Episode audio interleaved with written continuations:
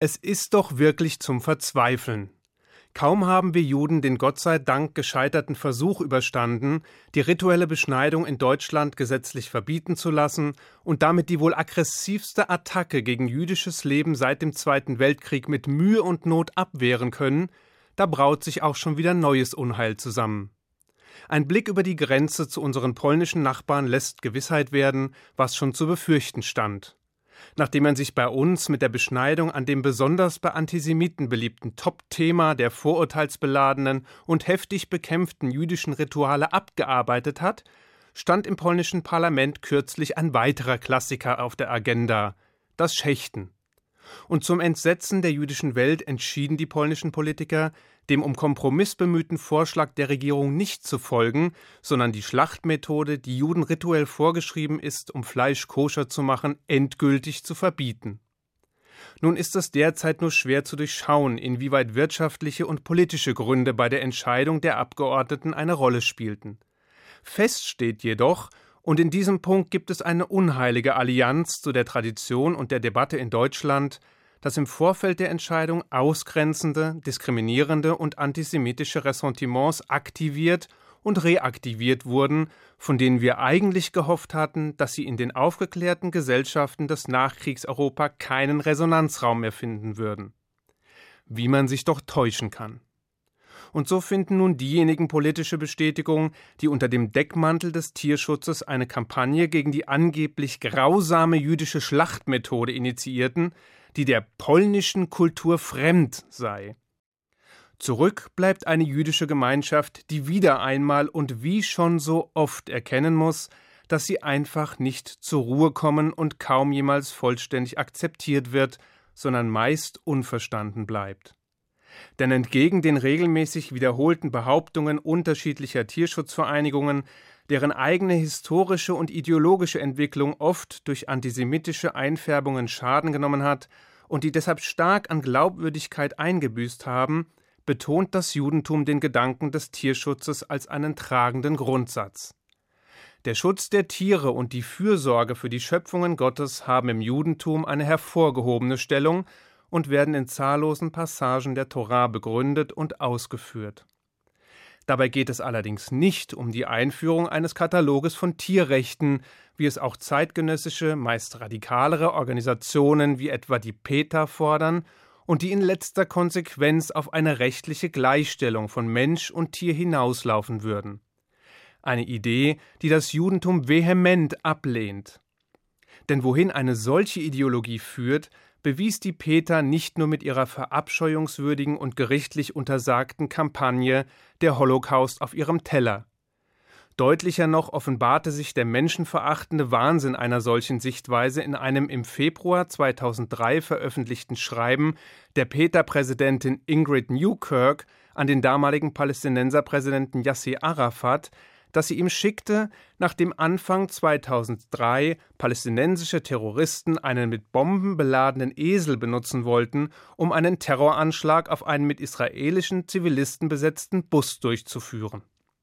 Da die Bombe zu früh explodierte, kam außer dem Esel niemand zu ernsthaftem Schaden und während allenthalben große Erleichterung ob der abgewendeten Katastrophe herrschte, fiel der Peter-Präsidentin nichts Besseres ein, als bei Arafat darum zu bitten, dass seine Anhänger künftig doch darauf verzichten sollten, unschuldige Tiere wie den bemitleidenswerten, bombenbeladenen Esel in den Konflikt hereinzuziehen auf die Idee, Arafat darum zu bitten, auf seine Anhänger einzuwirken, damit diese endlich aufhören, hinterhältige Terroranschläge auf unschuldige Israelis zu verüben, kam sie wohl nicht.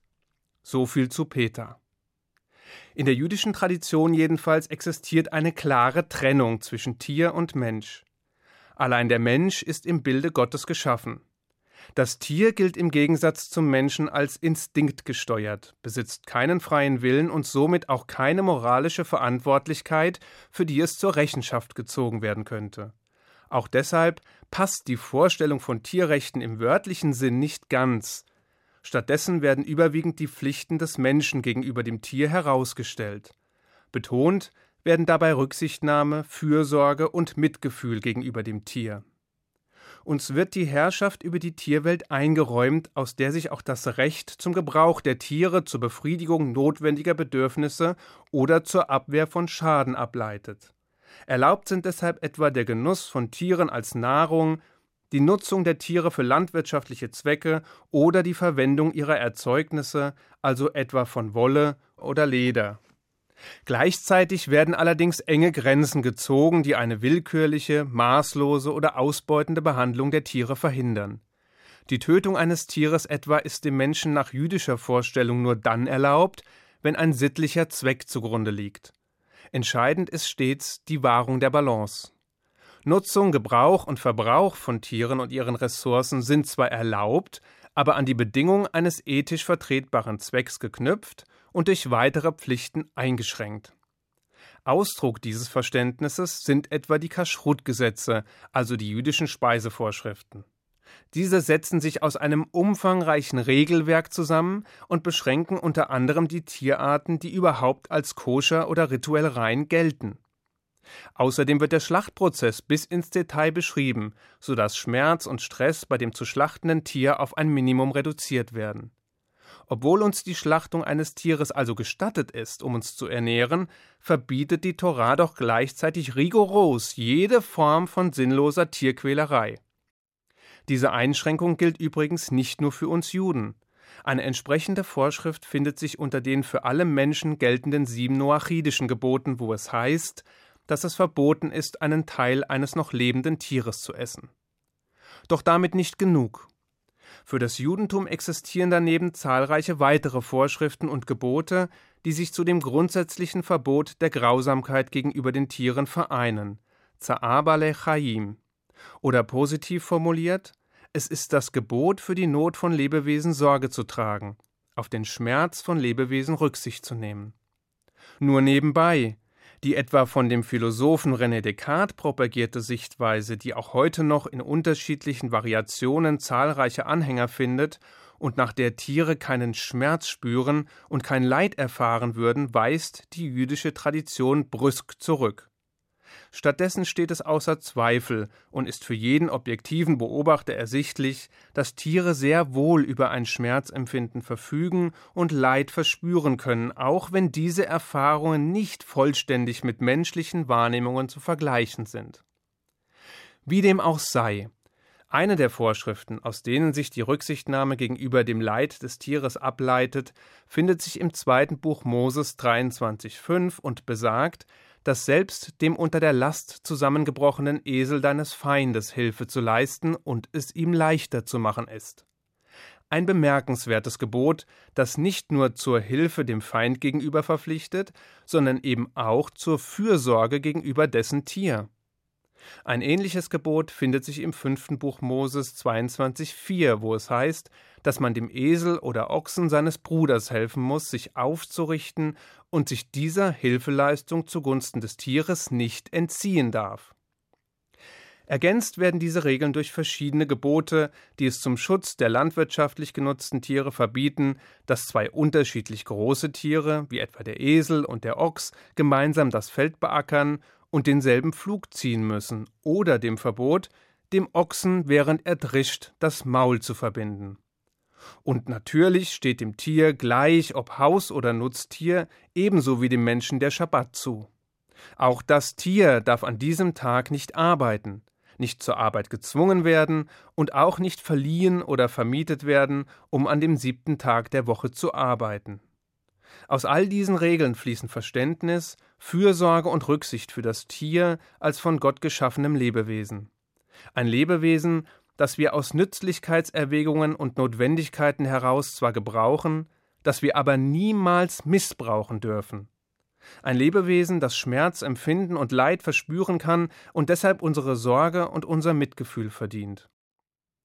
Ein Beleg schließlich für den hohen Wert eines ethischen, fürsorglichen und mitfühlenden Verhaltens dem Tier gegenüber beschreibt ein Midrasch. Während Moses die Schafherde seines Schwiegervaters Jitro hütete, rannte ein junges Schaf fort. Moses lief dem Lamm nach, bis es schließlich an einem schattigen Platz mit einem Teich Halt machte und daraus trank. Als Moses das Lamm erreichte, sprach er zu ihm: Ich wusste nicht, dass du wegliefst, weil du durstig warst. Jetzt musst du vom Rennen sicher erschöpft sein. Daraufhin nahm Moses das Lamm auf seine Schultern und trug es zurück zur Herde. Gott sprach daraufhin Wer dem ihm anvertrauten Tier so viel Liebe und Gnade erweist, ist würdig, der Führer meiner Herde, meines Volkes Israel zu werden. Ach, wären doch nur alle politischen Führer vom Schlage Moses. Die Tiere jedenfalls würden sich freuen. Und Sie? Ich wünsche Ihnen einen guten Schabbat. Shabbat Shalom.